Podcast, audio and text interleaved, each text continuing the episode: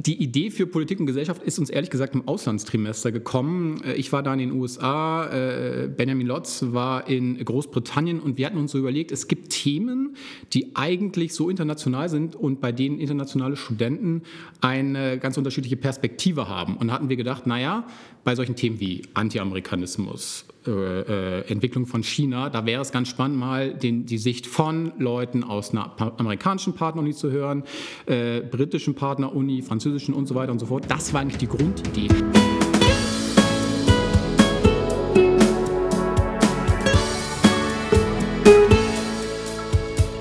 Brezeln und Wein der Podcast für die ehemaligen der Bucerius Law School. So, liebe Zuhörerinnen und Zuhörer, ich begrüße euch ganz herzlich zu unserer nächsten und zweiten Ausgabe des Podcasts Brezeln und Wein, dem Podcast der Bucerius Alumni. Und ich begrüße heute mit mir Moritz Holzgräfe, Leiter der Regierungsbeziehungen beim Verlagshaus Axel Springer seit 2018. Aber Moritz, du bist schon seit 2010 für den Medienkonzern tätig.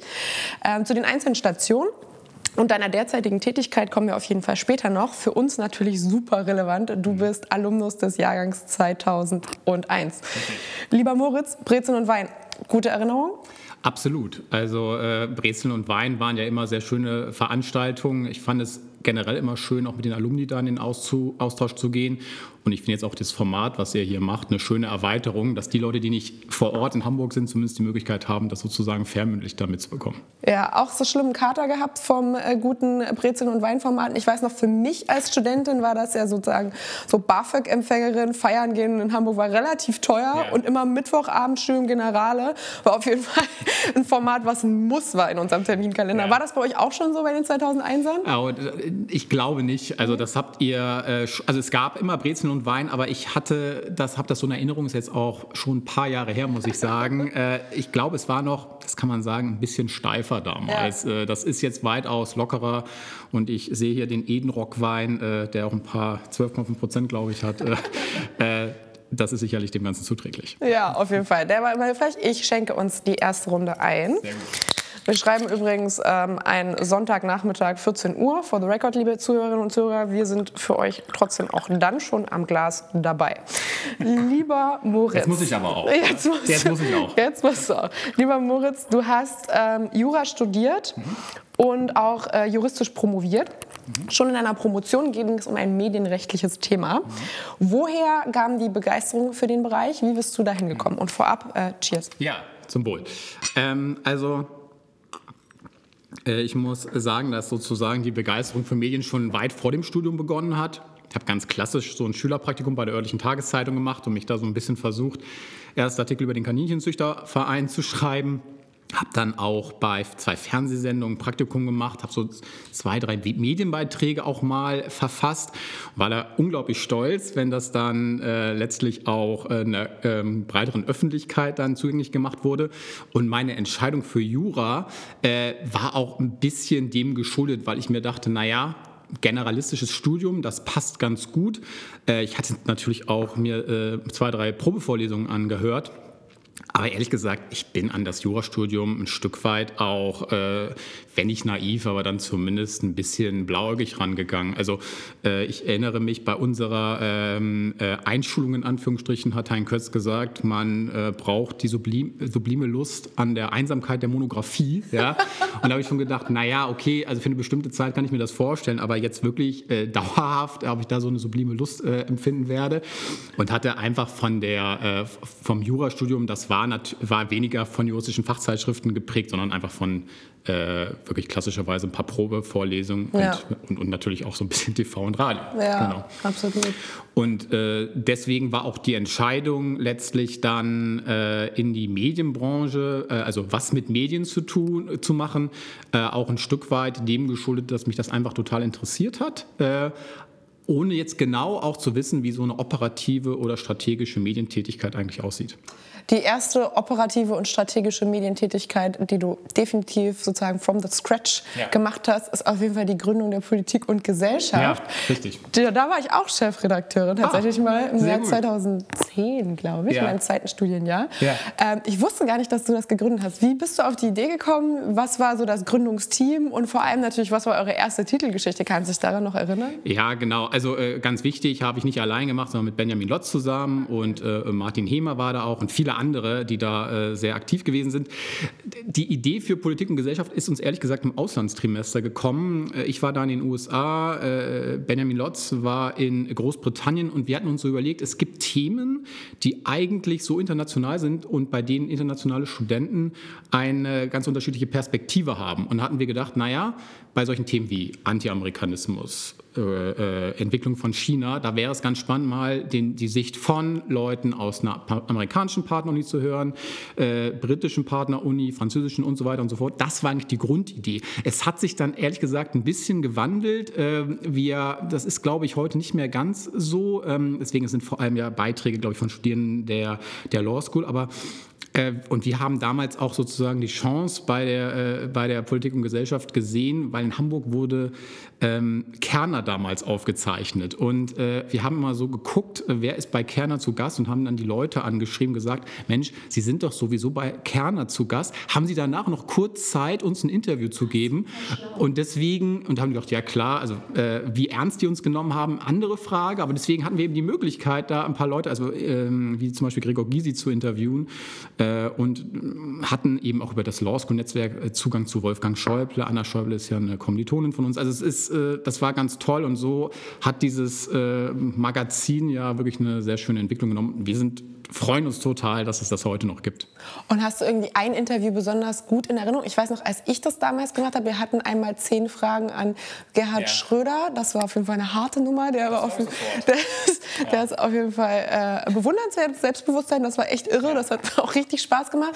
Und völlig auf Granit gebissen ja. haben wir bei, jetzt habe ich ihren Namen vergessen, die eine Politikerin von der CDU, die immer diese Flüchtlings-, äh, die Vertriebenen-Debatte macht. Stein.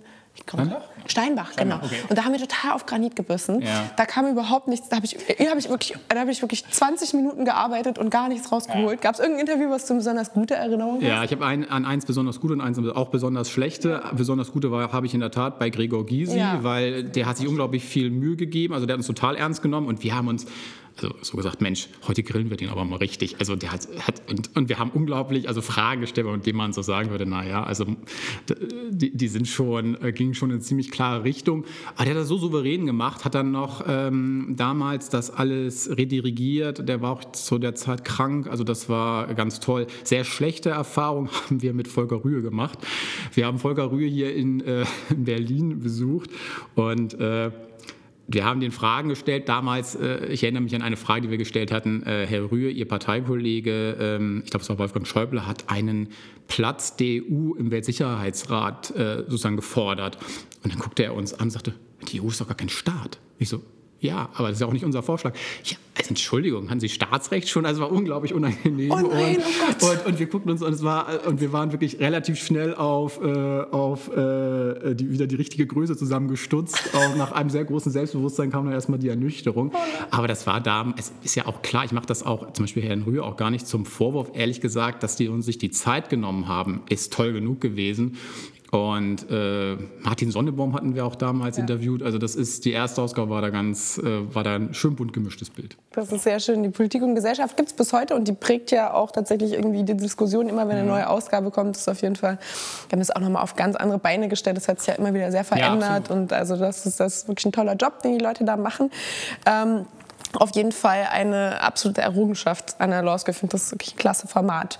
Ähm, dein, ein kleiner Wechsel zu dem, was du gemacht hast, nachdem du sozusagen mit deinem Teil Jura-Ausbildung mhm. durch warst. Dein Start beim Axel Springer Verlag ja. war ja als Referent bei der Bild. Ja. Wie war da der Einstieg als Jurist in das operative Verlagsgeschäft? Ich habe immer, also das ist jetzt sozusagen mein, ja. Blick als jemand, der immer im juristischen Bereich gearbeitet, sind wir nicht immer so ein bisschen die quasi verkopften Verhinderer zwischen den anderen Fachrichtungen. Wie hast du dich dort aufgenommen gefühlt? Wie war da dein Einstieg? Also, äh, ich habe mit dem Trainee-Programm begonnen und bin dann sozusagen Referent geworden. Und das war, dieses Trainee-Programm war für mich sozusagen der beste Einstieg, weil ich da ähm, vor, bevor ich Referent geworden bin, verschiedene Stationen im Konzern äh, äh durchlaufen bin. Ich war da beim einem Vorstand angedockt, aber konnte mir verschiedene Sachen anschauen. Und dann war ich in der Tat Referent. Und das war am Anfang echt nicht so einfach. Also erstmal sind da auch Leute, die natürlich etwas jünger sind. Das Jurastudium dauert ja auch ein bisschen und die, die einfach bei dem Thema erstmal überlegen sind. Die haben eine Gewinn- und Verlustrechnung äh, von der Pike auf gelernt, ähm, sind, äh, also kennen sich auch mit diesem kleinen grünen Programm namens Excel, mit dem wir ja auch ein bisschen auf Kriegsfuß manchmal als Juristen anfangs stehen. Ich gebe da mal Grundkenntnis an, das ist eine freche Ja, das ist, das ist gut. Also da, da kann ich nur sagen, das hilft, wenn man da sich ein bisschen mit auseinandersetzt rechtzeitig. Ähm, das habe ich auch äh, dann äh, sehr, mich sehr vertieft noch mit auseinandersetzen müssen. Also das war durchaus am Anfang eine Herausforderung. Und ich hatte auch so Situationen mit meinem damaligen Chef, das war der Vorsitzende der Verlagsgeschäftsführung, ohne jetzt zu sehr ins Detail zu gehen, wir hatten dann ein relativ großes Projekt, was mit einem Geschäftsrisiko einherging. Und dann sagte er zu mir, Herr Holzgräfe, schauen Sie sich doch mal an, welche Versicherungen es auf dem Markt gibt und stellen Sie mir das dann mal vor ob, und geben Sie mal eine Empfehlung ab, ob wir, ob wir dieses Geschäftsrisiko ähm, äh, absichern wollen. Ich habe das dann gemacht und dann fragte er mich, ja, würden Sie jetzt die Versicherung abschließen oder nicht? Dreimal darfst du raten, was ich gesagt habe. Ja, natürlich. Und er so, ja, das habe ich mir gedacht, Herr Holzgräfe. Ähm, äh, das ist eine Wette gegen Sie selbst. Natürlich machen wir das nicht. Und äh, das war für ihn, und er hat das, das hat mich damals ein bisschen irritiert, weil ich einfach wusste, äh, weil man da einfach so augenscheinlich gesehen hat, okay, es gibt da ein paar Unterschiede und man muss auch ein bisschen einfach ähm, stärker noch äh, auch Risiken eingehen. Das ist so ein klassischer Punkt. Man kann das machen und eine Versicherung schließt auch natürlich einen Wirtschaftswissenschaftler ab, aber natürlich nur dann, wenn man wirklich meint, man muss es tun und auch wenn es natürlich sich am Ende entsprechend rechnet. Und das war so eine klassische Anekdote, bei dem ich gemerkt habe, okay, es gibt noch ein paar Unterschiede und ich muss mich ein bisschen vielleicht auch noch anpassen. Ja, also ich kann mir das auf jeden Fall gut vorstellen. Ich werde so als Juristin auch bei den Wirtschaftswissenschaftlern und so, die ich bei mir, vor allem auch bei den Investmentbankern Ja. und so mal als unglaublich risikoavers wahrgenommen und immer so der absolute Schisser unter den unter allen Beteiligten beim Abendgespräch. Also ich kann mir vorstellen, dass das irgendwie auch echt ein, ein großes Umdenken erfordert. Das hat sich sehr geändert mittlerweile bei mir. Also ich habe, aber am Anfang war das wirklich äh, ein Umdenkprozess, weil man kann nicht alles absichern. Es geht nicht. Und das war ja auch einer der, ähm, äh, der Gründe, warum ich mich für diesen Weg entschieden habe. Ich wollte eben nicht sozusagen die Entscheidung anderer sehr stark absichern. Ich wollte auch eigene Entscheidungen äh, fällen. Und die geben auch mal schief natürlich, aber das ist eben das Risiko, was man so hat. Kann ich absolut nachvollziehen. Du hast dich später unter anderem als COO um die Corporate Digital Platforms gekümmert, also maßgeblich die Digitalisierung im Springer Verlag sozusagen miterlebt und vor allem auch gestaltet. Ähm, mittlerweile macht Springer, ich glaube, über zwei Drittel der Umsätze in dem Bereich digitale Medien. Also es ist ein riesiger Geschäftsanteil, eine Tendenz natürlich wachsend. Ähm, ich habe den Eindruck, dass sich nicht nur die Art journalistische Inhalte zu konsumieren, sozusagen weg von dem Printformat hin zur App oder es gibt ja viele Wege, das zu machen, äh, geändert hat, sondern auch die Inhalte selbst haben sich verändert. Wenn ich zum Beispiel also zehn, vor zehn Jahren mich an meinem Studienanfang zurückdenke, habe ich einfach immer den Spiegel von vorne bis hinten durchgelesen und auch so 16-seitige Artikel habe ich einfach gelesen. Also ich habe das auch, das war eben einfach so und so hat man damals auch irgendwie sich informiert. Ich glaube, das ist jetzt nicht mehr so. Also ich konsumiere viel kürzere Inhalte in ganz anderen Formaten, auch viel mehr bewegte Bilder. Ähm, wie ist da dein Blick auf diese Veränderung und welchen Herausforderungen bist du vor allem in diesem Bereich begegnet? Ähm, also, das ist eine riesige Herausforderung für die gesamte äh, Medienbranche, das Mediennutzungsverhalten. Also es gibt da verschiedene Erhebungen, aber es gibt eine Zahl, die sagt, dass, acht, dass im Durchschnitt von einem Artikel 18 Prozent gelesen werden. Sogar die sogenannte F-Leseweise, die kennt vielleicht auch der ein oder andere, andere Hörer von seinem Nutzungsverhalten. Man liest die Überschrift, man liest die Zusammenfassung und dann scrollt man so runter, ist da noch irgendwas Spannendes, nächster Artikel. Das ist ein riesiges Problem, weil man natürlich am Ende auf die Art und Weise zu einer Oberflächlichkeit kommt und da muss sich auch der Nutzer ein Stück weit an die eigene Nase fassen. Ähm, und ich mache mich da auch überhaupt nicht von frei. Es ist auch so, dass bei 60 Prozent der über Social Media geteilten äh, Artikel ähm, ungefähr nur die, nur die Überschrift gelesen wird. Ähm, was eine riesige Herausforderung ist. Ähm, ich muss eine Sache sozusagen noch, noch ergänzen von dem, was du gesagt hast. Genau richtig. Äh, über 70 Prozent unserer Umsätze sind mittlerweile digital. Übrigens 2006 war das unter einem Prozent, also ein unglaublicher Wandel. Äh, und, beim EBITDA ist es auch schon über 80 Prozent. Also das ist eine sehr, sehr große Erfolgsstory. Es ist allerdings so, dass wir das nicht nur mit unseren journalistischen ähm, äh, Medien machen, sondern wir machen das gerade, was das EBITDA-seitig sehr stark mit unserem Classifieds-Geschäft, also Kleinanzeigen, Stepstone, Immowelt, Zilloger. Ähm, das muss man einfach im Kopf behalten. Das muss man vor allem, das ist mir deswegen so wichtig, das zu betonen, weil wir sind ein Verlagshaus. Wir, für uns sind Inhalte wahnsinnig wichtig und wir möchten auch immer ein Inhaltehaus sein. Ähm, nur das margenstarkere Geschäft ist zurzeit eben das Classifieds-Geschäft. Und wir müssen sozusagen die Leute deswegen noch stärker davon überzeugen, dass guter Journalismus etwas wert ist. Und ähm, bei allen Debatten, die wir äh, dort haben, und das ist ehrlich gesagt auch eine totale Herzensangelegenheit von mir, weil ähm, ich finde, da geht es echt um viel. Da geht es um Sachen wie den Zusammenhalt, gesellschaftlicher Zusammenhalt. Wir haben äh, über 1000 regionale Zeitungspleiten in den USA schon äh, erlebt. Ähm, und das ist eine Lücke, die ist, äh, das ist eine klaffende Lücke. Das ist nicht so, dass, das, dass dann irgendwie nationale Marken äh, diese lokale Berichterstattung füllen. Das wird, das ist wirklich weg. Und das heißt, und ich, ich kann nur sagen, so eine lokale Tageszeitung auch oder ein lokales digitales Medium ist auch für so einen Ort ein absoluter äh, Ort der Begegnung. Ja. Absolut.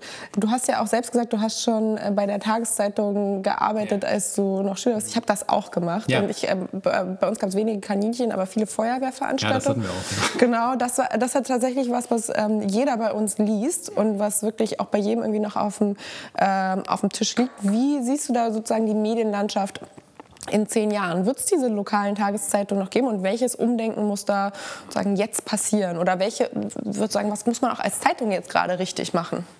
Also ich hoffe es sehr. Äh, Deutschland gilt ja so als Land der Zeitungsleser. Aber wenn man sich mal so anguckt, wie zum Beispiel die Auflage der Bildzeitung sich seit 1995 entwickelt hat, von viereinhalb Millionen zu jetzt 1,4 Millionen sind es äh, derzeit, äh, da sieht man, ich weiß es nicht. Es hängt auch ein bisschen am Ende an der Wertschätzung.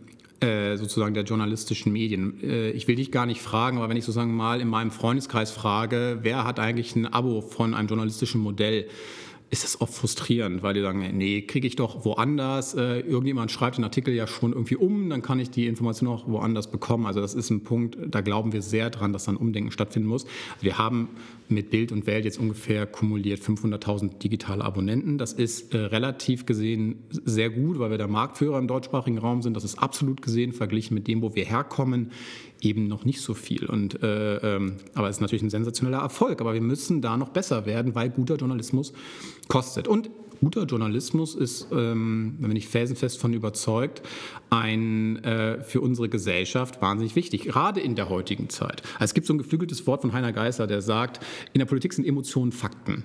Äh, und wenn man sich Twitter heute anguckt, jeder twittert, jeder gibt seine Meinung. Und gerade in so, das heißt Fakten oder, oder Tatsachen, die sind mittlerweile überall verfügbar. Die, ähm, das, die reine Information ist nicht mehr so viel wert, weil die jeder senden kann. Umso mehr kommt es darauf an, dass ein äh, Medienunternehmen Sachen richtig einordnet, Hintergrundinformationen gibt und auch ähm, äh, äh, Sachen richtig kommentiert. Das halte ich für eine ganz wesentliche Aufgabe auch der, ähm, der, der Medien. Es gibt einen Satz von Hans-Joachim äh, Friedrich, der hat äh, mal gesagt, ein guter Journalist macht sich mit keiner Sache gemein, auch nicht mit einer guten. Ähm, das ist ein schönes, geflügeltes Wort. Das darf aber, das, damit ist aber nicht gemeint, dass man nicht äh, einzelne Sachen auch bewertet. Das ist sogar eine ganz klare Aufgabe von Medien. Aber das heißt, man darf eben nicht betriebsblind äh, sozusagen äh, agieren. Man muss auch bereit sein, Fakten immer wieder neu zu analysieren und dementsprechend auch ähm, äh, bereit sein, eben wieder richtig einzuordnen. Weil das ist so ein Punkt, als Leser hat man es gerne schwarz-weiß. Man hat irgendwie gerne Plausibilität. Man findet es ganz toll, wenn, wenn ich mein Weltbild bestätigt sehe, wenn ich sage, okay, es ist doch einfacher irgendwie alles. Der Fall Relotius war da ja ein ganz, äh, ganz, ganz dramatischer Fall äh, für den Spiegel. Ähm, da ist die, äh, die Aufgabe der Medien, kritisch zu sein, immer noch ähm, wahnsinnig wichtig und immer, wird immer wichtiger. Ja, gerade ist ja auch sozusagen Fake News, so ein geflügeltes Wort der letzten, ich glaube, also nicht erst seit Trump, aber Nein, er hat es natürlich nochmal besonders gepusht.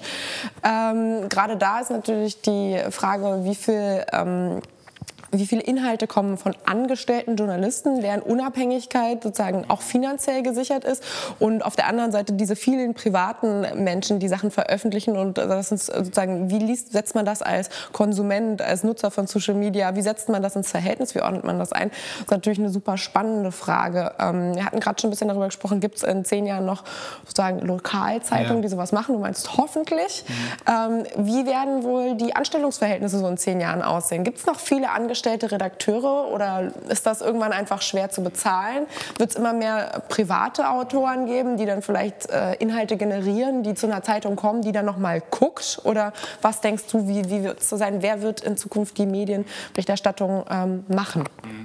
Also ich glaube, es wird eine Mischung sein. Ähm, es wird natürlich auch einzelne Absender, einzelne neue Marken geben, wo sich Blogs eben, äh, es gibt ja sehr, sehr gute Blogs, ähm, die äh, letztlich auch als eigene Sender ähm, oder eigene Informanten letztlich dann äh, Informationen geben. Ich habe ein bisschen die Befürchtung, wenn, das, wenn die Entwicklung so weitergeht, also wenn nicht wirklich ein Umdenken auch beim Nutzer stattfindet, dass ähm, äh, immer mehr Zeitungshäuser auch unter Druck geraten. Ähm, wir haben uns ja als Haus Axel Springer auch sehr stark deswegen für das Leistungsschutzrecht zum Beispiel stark gemacht, weil das am Ende in diese, das ist ja ein Thema, was in der öffentlichen Debatte sehr stark polarisiert hat, aber da geht es gerade darum, man will sich ein bisschen von den Online-Werbeerlösen äh, freimachen, will eben nicht nur äh, von Klickzahlen abhängig sein. Wir hoffen ja, dass das schneller jetzt geht, dass die Leute auch sich überzeugen lassen, aber wenn man sich mal so die Umfrage, äh, Umfragen anschaut, in den USA, wer ist eigentlich bereit für ein journalistisches Abo zu bezahlen? Das ist immer noch äh, ähm, ernüchternd. Also für solche Sachen wie Netflix, Spotify, da ist man eher bereit zu. Man muss sich immer so ein bisschen die Frage stellen, wie viel hat man eigentlich so im Monat bei Starbucks zum Beispiel für einen Kaffee äh, bezahlt und ist das nicht guter Journalismus auch wert? Und ähm, das ist so eine Entwicklung, die ist schleichend. Irgendwann sind die ganzen guten Medienmarken weg. Also das ist ja gerade diese Medienfreiheit, die wir und Medienvielfalt, die wir haben, die so wichtig ist. Deswegen hoffe ich, äh, dass sich das ändert. Aber wenn sich das, wenn wir da nicht beim ein effektives Leistungsschutzrecht haben, wenn wir es äh, nicht schaffen, dass Leute eben bereit sind, für guten Journalismus zu zahlen, dann wird das durchaus ein Problem für Journalismus zu sein. Ja. Und was habt ihr da alles bei der Bild-App richtig gemacht? Ja, ich muss jetzt ein bisschen, äh, ich, ich kann sozusagen zur Bild-App, weil ich ja dafür nicht verantwortlich bin, ich, sage ich nicht immer so gerne so viel zu. Es ist natürlich so, dass es ein tolles Produkt ist. Das ist, haben die Kollegen gemacht. Da bin ich ja nicht, ähm, da war ich nicht wirklich mit, mit befasst. Das hat damals äh, das Team um Donate Hopfen äh, äh, ähm, sehr erfolgreich gemacht und war der auch First Mover. Ähm, und äh, das war eigentlich sehr ermutigend, dass da die Entwicklung äh, in diese Richtung ging. Ähm, aber das muss eben, die Zahlen müssen eben noch höher gehen. Ja. Okay, äh, jetzt bist du der Leiter der Regierungsbeziehung. Was ist das für ein Job? Bist du der Cheflobbyist der Bild? Erklär mir deinen Job. ähm, also wir sind ein, äh, wir sind ein vierköpfiges Team. Mhm. Äh, die, ich bin sozusagen einer äh, von, von diesem Team. Äh, der äh, Gesamtverantwortliche für Public Affairs ist Dietrich von Kleden. Und ich habe noch eine Kollegin in äh, in Brüssel und noch einen, der sich für europäische Länder zuständig ist. Mhm. Was macht ein äh, Leiter Regierungsbeziehungen? Ähm, Im Wesentlichen macht er ähm, äh, das Folgende. Er analysiert die Gesetzgebungsprozesse, er schaut, welche Regelungen werden in der Zukunft kommen, bewertet die ähm, und schaut, wie können diese äh, äh, Gesetzgebungsprozesse uns helfen oder auch schaden.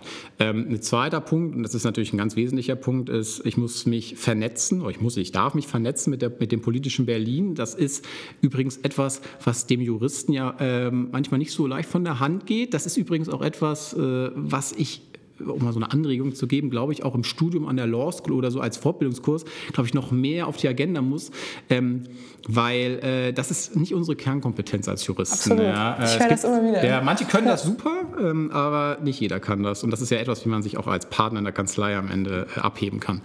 Und äh, das Dritte, ähm, was ich äh, mache, ist, ähm, wir sind auch administrativ tätig, wir repräsentieren Axel Springer, wir ähm, sind sozusagen für die Vorbereitung von Matthias Döpfner zuständig, wenn er sich äh, mit einzelnen äh, Verantwortlichen von Unternehmen oder auch von, äh, äh, von Ministerien trifft. Also wir versuchen sozusagen ähm, dort auch ihn letztlich bestmöglich vorzubereiten. Du meintest gerade schon vernetzen. Du machst das ja jetzt ja. hier ein bisschen über ein Jahr ja. mhm. in Berlin. Ähm, wie war das sozusagen, Berlin nochmal aus dieser anderen Perspektive kennenzulernen? Ja. Das war jetzt ein ganz anderer Job, als den, den du vorher gemacht hast. Ja, absolut. Also das ist, äh, also ehrlich gesagt, ich, äh, äh, positiv gesprochen ist, Mensch, ich bin Allround-Talent, negativ ist, äh, ich, äh, wenn man es negativ formuliert, ich kann offensichtlich nichts Richtiges, ich werde so der Wanderpokal. Also ich nehme das als, als unglaublich gewinnbringend aber wahr, dass ich so viele unterschiedliche Funktionen bei Axel Springer gemacht habe und jetzt bin ich ja letztlich in einem Bereich tätig, der noch eher an dem ist, was ich damals auch... Jetzt wieder Jura. Ja, ist eigentlich wirklich wieder, wieder Jura, nicht Kernjura, aber schon eher wieder, wieder, ähm, wieder Jura.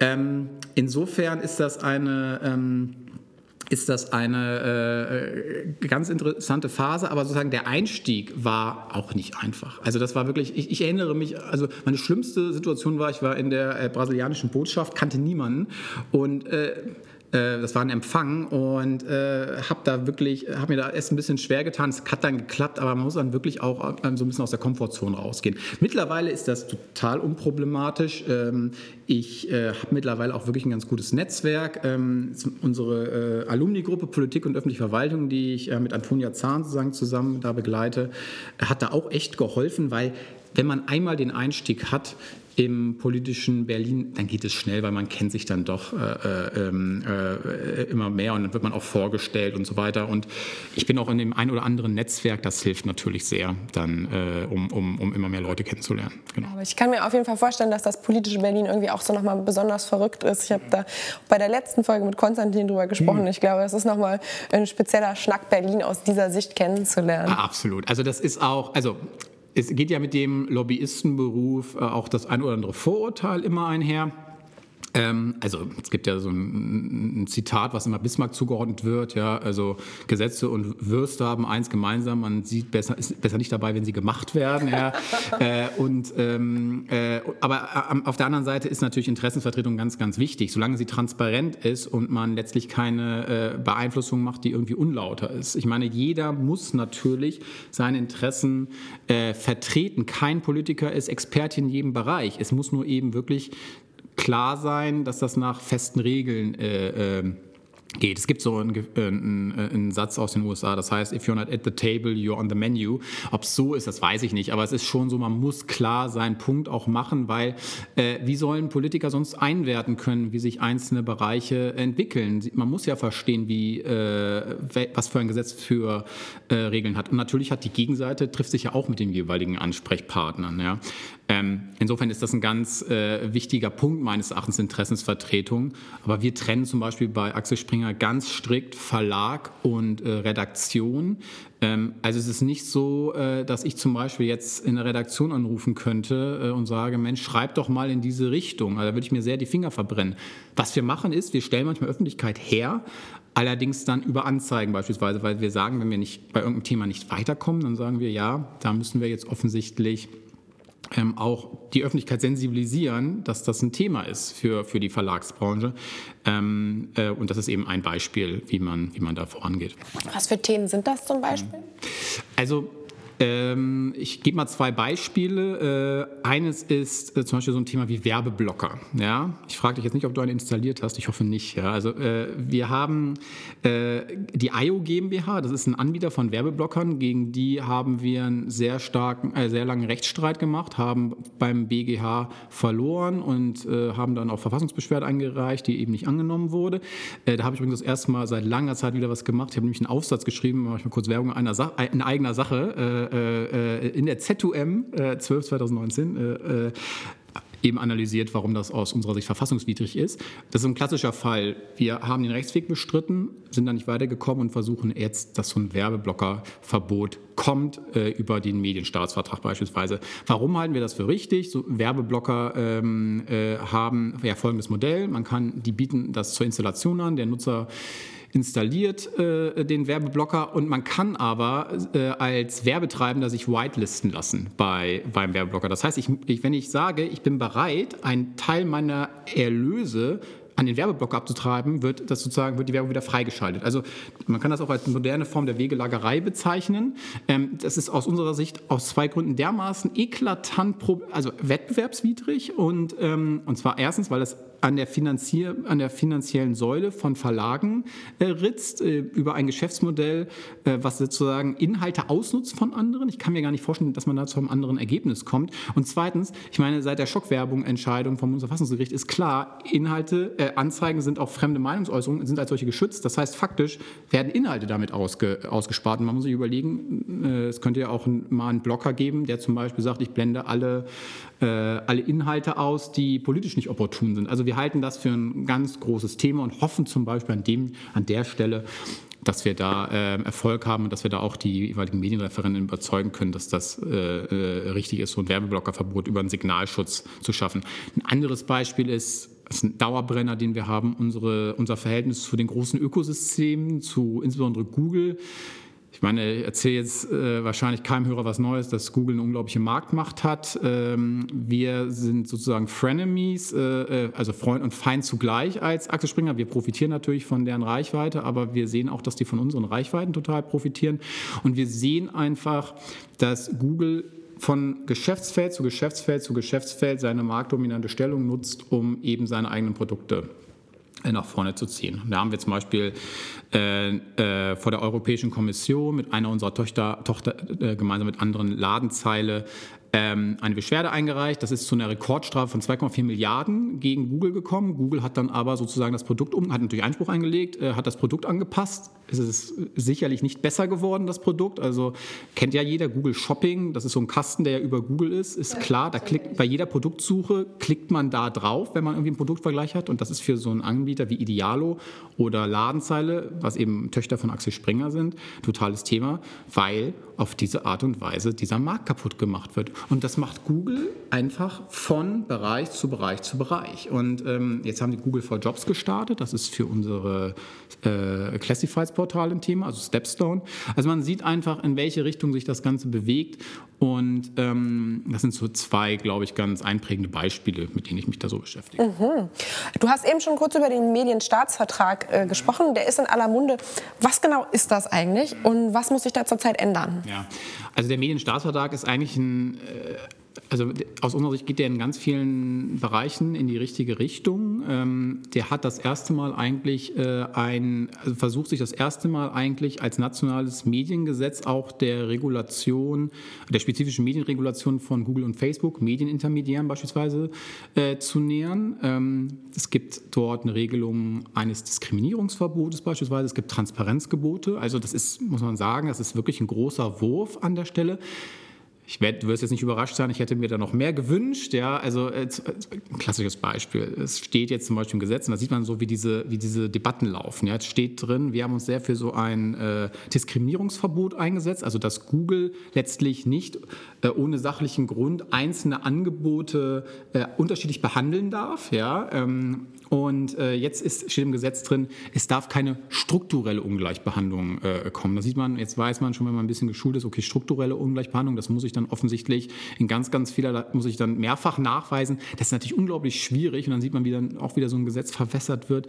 Ist auch einfach ein, ein Beispiel, wie sozusagen äh, die äh, Interessensvertretung von beiden Seiten eben funktioniert. Natürlich hat Google versucht, äh, dass, das, dass da nicht so eine starke Regulation kommt. Der Medienstaatsvertrag ähm, gibt sonst, äh, also reguliert auch Medienplattformen, sowas wie Satu, äh, äh, sowas wie die TV-Spielfilm-App. Also ähm, das heißt, es wird wirklich mal der Versuch gewagt, ähm, nicht nur den klassischen Rundfunk und die Telemedien in der klassischen Form zu regulieren, sondern wirklich auch darüber hinaus Medienintermediäre und Medienplattformen. Und das und, und vor allem viel weiter, als es bisher der Fall gewesen ist. Also eigentlich ein großer Wurf und wie immer bei so einem großen Wurf wahrscheinlich dann jetzt in den nächsten Jahren noch eine Reihe von Nachbesserungen. Absolut. Also es wurde ja schon angekündigt und äh, wie gesagt, wir hoffen, also das haben wir auch versucht, dass sozusagen Werbeblocker da eine Rolle spielen könnten, in dem das wird, da sind wir nach wie vor hinterher, dass es dann vielleicht in der nächsten Novellierung der Fall ist. Man merkt nur einfach jetzt, dass offensichtlich die Politik auch mittlerweile echt bereit ist, da mehr zu machen. Es gibt jetzt äh, das neue GWG, das wird jetzt novelliert, äh, der, der, Entwurf ist ja noch informell,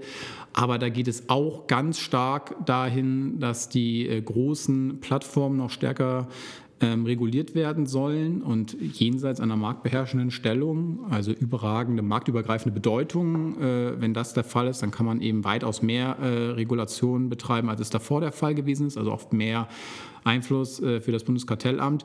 Auch da steckt die Tücke im Detail, aber da hoffen wir auch natürlich, dass das äh, in die richtige Richtung geht. Und man merkt, es passiert gerade an, also es mangelt nicht an Themen, ja? also es passiert gerade wahnsinnig viel, aber es geht auch um wahnsinnig viel, weil ich weiß, Google ist everybody's best friend. Ich nutze das natürlich auch regelmäßig. Sind, die haben tolle Produkte, aber diese äh, also kann ja jeder Nutzer mal, äh, mal zwei Beispiele bei Google zu machen. Erstmal, gibt mal ein, kann auch jeder Nutzer jetzt mal machen, mal nach Christ suchen. Einmal bei Google nach, nach dem Wort Christ. Ähm, was wird bei rauskommen? Jetzt, ich rede jetzt von der organischen Suche, nicht von den Paid-Modellen. Das erste, der erste Suchergebnis für das Wort Christ ist der Juwelierhändler Christ.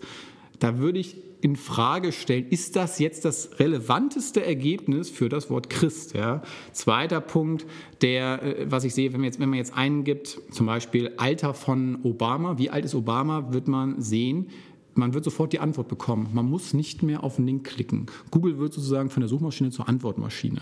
Und das ist ein riesiges Thema, weil am Ende ähm, ist das die Wahrheit gefühlt für die Nutzer. Wenn da steht bei Google, Obama ist so und so viele Jahre alt, dann werden die sagen, ja, dann wird es so sein. Und, äh, und man merkt, Google geht, geht immer mehr in diese Richtung, Inhalte nativ zu integrieren. Man muss nicht mehr auf einzelne äh, Links klicken. Und das sehen wir natürlich kritisch, weil wir eben ein äh, Inhalteanbieter sind, der eben, und wir hoffen, dass die Leute eben nach wie vor unsere Inhalte nutzen wollen. Ja. Die beiden letzten Fragen, weil unsere Zeit schon fast zu Ende ist. Äh, du meinst gerade, Google gibt Antworten. Manchmal hat man ja den Eindruck, die Bild gibt zum Beispiel auch äh, gerne Antworten und ist ja sozusagen. Wir müssen natürlich noch über Bild reden. Ne? natürlich. Das ist ein Berufsrisiko. Natürlich, ja. das ist das Berufsrisiko. Äh, es tut mir leid. Ähm, Nö, macht gar nichts. Genau, ist nicht ganz unumstritten. Eine sehr bewegte Geschichte. Ähm, was treibt dich an, seit jetzt schon fast zehn Jahren für den Axel Springer Verlag zu arbeiten? Also, äh, das ist ein bisschen, also warum habe ich mich für Axel Springer entschieden damals? Ähm, ich fand das einfach einen unglaublich äh, spannenden Konzern, der die Digitalisierung richtig äh, angegangen ist aus meiner Perspektive. Ähm, auch recht radikal, muss man sagen, aber äh, aus meiner Sicht genau in die richtige Richtung. Ähm, ich schätze an Axel Springer äh, eine klare Positionierung bei einzelnen Themen. Also äh, Axel Springer ist der einzige Verlag, der ähm, meines Wissens nach der einzige Verlag, der eine klare ähm, als Tendenzbetrieb klare Unternehmensgrundsätze hat, die sich dem, dem, dem, sich der Verlag verpflichtet fühlt. Das unterzeichnet übrigens jeder Redakteur, wenn er bei Axel Springer äh, starten möchte. Ähm, das ist einerseits ein Einsatz für ein vereintes Europa, äh, ein Einsatz für die transatlantische Wertegemeinschaft, ähm, und äh, eine, die Aussöhnung zwischen Juden und Deutschen und das Existenzrecht für, das Staat, für den Staat Israel, Einsatz für die freie soziale äh, Marktwirtschaft und Ablehnung jeden, total, von jedem Totalitarismus. Ähm, ich würde jetzt irgendwie denken, das ist etwas, was hoffentlich irgendwie auch jeder äh, Zuhörer unterschreiben kann. Aber ich finde es schon gut, dass ein Verlag für äh, diese Werte steht. Ähm, und äh, das finde ich eben, der, Verlag hat sich eben entsprechend positioniert. Ich weiß, dass natürlich Axel Springer auch nicht unumstritten ist. Das ist, das ist ja klar. Viele dieser Debatten kommen so ein bisschen aus den 70er Jahren. Ich glaube, der Verlag, ich weiß, dass sich der Verlag sehr, sehr stark gewandelt hat. Als ich zu Hause erzählt habe, ich gehe zu Springer hat mein Vater mit einem Schmunzeln gesagt, ich hoffe, du meinst den Wissenschaftsverlag. Ähm, aber er meinte das natürlich ironisch. Ja? Also ach so, äh, da muss ich vielleicht, das weiß auch nicht der, der ein oder andere, denkt das vielleicht, nein, der, die, die wissenschaftlichen Publikationen Springer, die gehören nicht zu unserem, gehören nicht zu unserem Verlag. Ähm, nein, und das schätze ich an Axel Springer sehr und deswegen arbeite ich jetzt ja auch schon wahnsinnig lange, schon zehn Jahre, ähm, sehr gerne dafür und finde es auch toll, so unterschiedliche Stationen da durchschritten zu haben. Super. Letzte Frage, Hand aufs Herz. Was liest du Sonntagmorgen? Sonntagmorgen lese ich natürlich die Welt am Sonntag. Äh, ich lese aber auch in der Tat gerne die Zeit. Ähm, ich äh, lese auch den Spiegel sehr gerne. Das ist übrigens ein Punkt, wenn man so über das Thema äh, Fake News redet. Ich kann das jedem nur ausdrücklich empfehlen. Ich glaube, dass, die, dass, dass unsere Alumni da alle sehr differenziert sind. Aber ich glaube, man muss sich manchmal trotzdem so ein bisschen zwingen, Publikationen zu lesen, die einen durchaus auch challengen, wo man sich auch mal ärgert und vielleicht auch das Weltbild ein bisschen auf den äh, gechallenged wird. Ähm, ich äh, ähm, lese deswegen ganz gezielt auch Publikationen, äh, bei denen ich weiß, okay, das ist vielleicht auch etwas, was ich etwas, äh, etwas anders sehe. Ähm, aber es gibt ja keine absolute Wahrheit, muss man ja ganz ehrlich sagen. Das ist ja alles eine Einordnung. Ich meine, die Welt ist kompliziert. Ich finde eine Anekdote sehr schön. Äh, äh, Albert Einstein hat damals, in, als er in Oxford gelehrt hat, ähm, äh, äh, den gleichen Test zweimal geschrieben bei seinen Studenten und hat sein, hat sein wissenschaftlicher Mitarbeiter ihn der Legende nach gefragt, Herr Einstein, warum haben Sie denn zweimal den gleichen Test, äh, Sie haben zweimal den gleichen Test geschrieben, wie kommt denn das? Und hat er gesagt, ja, die Antworten haben sich geändert. Also äh, man merkt einfach, es gibt keine absolute Wahrheit. Äh, das ist natürlich auch alles viel Bewertung und ich äh, hoffe deswegen auch, dass sozusagen die vielfältige Medienlandschaft nach wie vor ähm, äh, eben eine entsprechende Zukunft hat und wir äh, sehr, sehr, na, auch in Zukunft sehr, sehr viele unterschiedliche Medien mit ganz unterschiedlichen Ansichten haben, weil das ist einfach für den sozialen Zusammenhang wahnsinnig wichtig. Moritz, tausend Dank. Noch einmal das Glas auf ja, dich. Vielen Dank. Gern. Cheers. Vielen Dank, dass du bei Brezel und Wein dabei warst. Dankeschön. Ja, danke für die Einladung. Gerne.